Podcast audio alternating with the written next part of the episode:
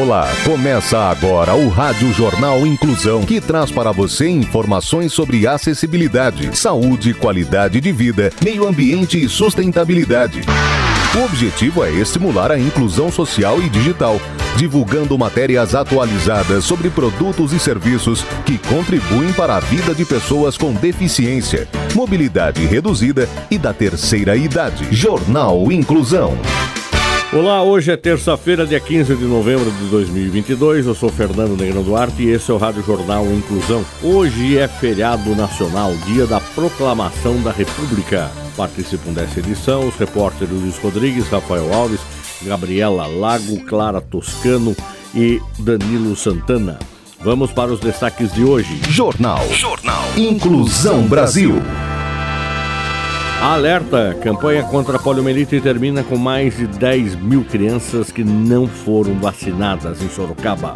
Hormônio do amor ajuda a curar coração após infarto, revela estudo. Saúde. Campanha contra a poliomielite termina com mais de 10 mil crianças que não foram vacinadas em Sorocaba. Atenção, quem tem as informações é o repórter Luiz Rodrigues. A campanha nacional de vacinação contra a poliomielite terminou no dia 31 de outubro em Sorocaba.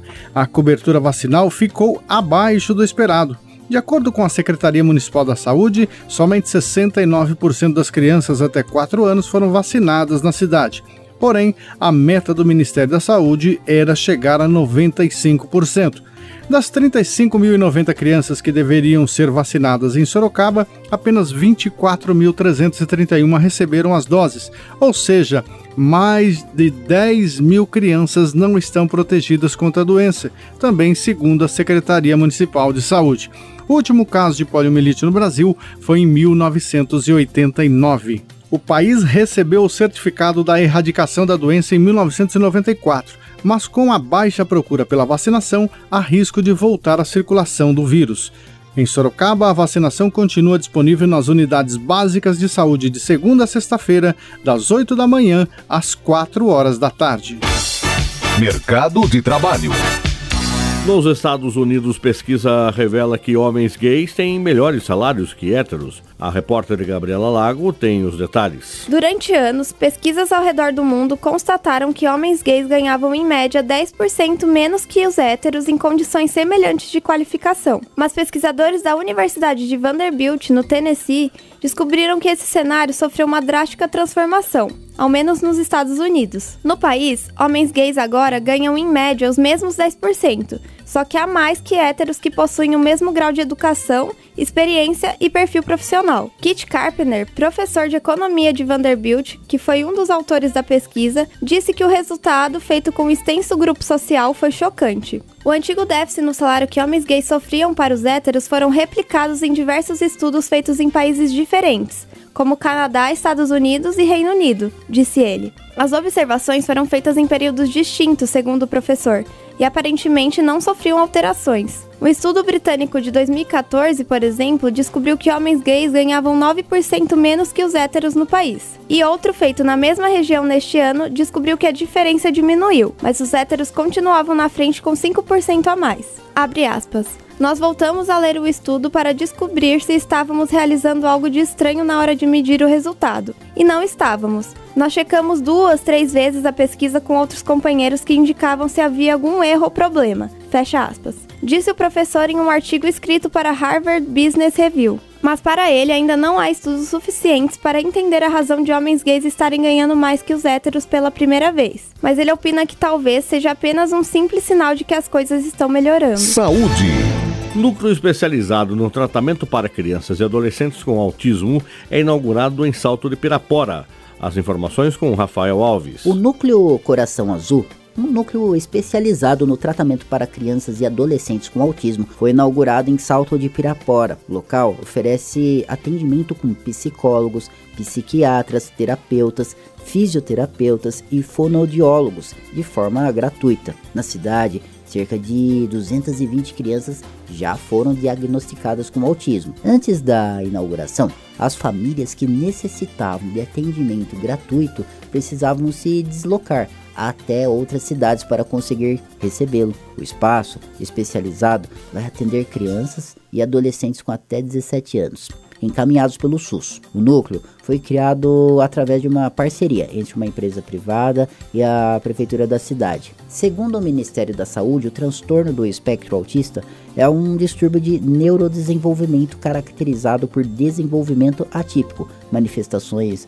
comportamentais, déficits na comunicação e na interação social, padrões de comportamentos repetitivos e estereotipados, podendo apresentar um repertório restrito de interesses e atividades. O diagnóstico de transtorno do espectro autista é essencialmente clínico e feito a partir das observações da criança, entrevistas com os pais e aplicação de instrumentos específicos. Jornal. Jornal. Inclusão Brasil.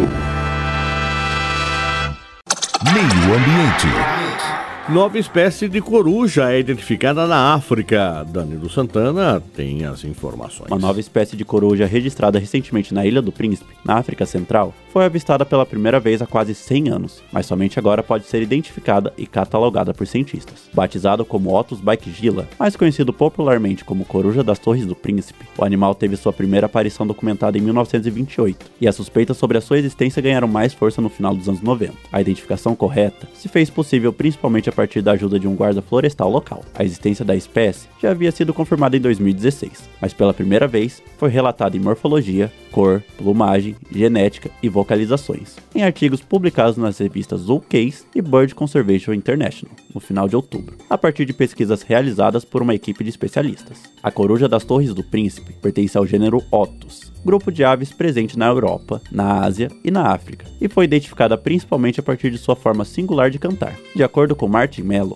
um dos líderes do estudo, o canto da ave produz um som curto e repetido em velocidade intensa, semelhante ao de um inseto. A ave é a oitava espécie endêmica descoberta na pequena ilha do arquipélago de São Tomé e Príncipe. Abre aspas. Embora possa parecer estranho que uma espécie de pássaro permaneça desconhecida para a ciência por tanto tempo em uma ilha tão pequena, este não é de forma algum caso isolado quando se trata de corujas. Fecha aspas, dizem os pesquisadores. Com cerca de mil indivíduos calculados em sua população, a nova coruja já surge criticamente ameaçada de extinção. Encontrada apenas em florestas no sul da ilha, em um espaço de 15 km, em um local que em breve poderá ser afetado pela construção de uma hidrelétrica.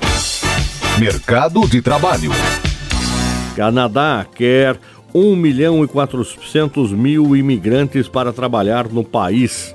Clara Toscano tem as informações. O governo do Canadá anunciou um plano gigante para receber 1,4 milhão de imigrantes nos próximos três anos. O ministro da Imigração do Canadá, Sean Fraser, disse que o país espera receber 465 mil novos residentes permanentes em 2023, 485 mil em 2024 e até 500 mil em 2025. Atualmente, há dezenas de milhares de vagas de trabalho disponíveis no país, mas faltam profissionais qualificados. Muitas das vagas de emprego que foram criadas depois do auge da pandemia ainda não foram preenchidas. Além disso, o Canadá tem cerca de três trabalhadores para cada aposentado. O governo canadense necessita de profissionais das áreas da saúde, médicos e enfermeiros, informática, construção civil, indústria de transformação, hotelaria, turismo e restaurantes. Fraser afirmou ainda que o governo vai se concentrar em receber trabalhadores de construção mais qualificados para ajudar a construir novas moradias e selecionar recém-chegados para as áreas com capacidade de absorção para recebê-los. O país vive um déficit habitacional e precisa construir moradias para a população e também para os imigrantes que vai receber. Precisamos de mais trabalhadores em todos os setores, em todas as regiões do país, independentemente de serem profissionais da saúde, da linha de frente, caminhoneiros, construtores ou engenheiros de software, disse o ministro da Imigração. Jornal Inclusão Brasil. O Rádio Jornal Inclusão de hoje termina aqui. Você também pode escutar o Rádio Jornal Inclusão em formato de podcast no Spotify. Se quiser entrar em contato com a gente, envie um e-mail para radioniso.br, repetindo radioniso.br ou pelo nosso WhatsApp, número é 15 99724 3329. Repetindo 15 99724 3329. Obrigado pela audiência e até o próximo programa.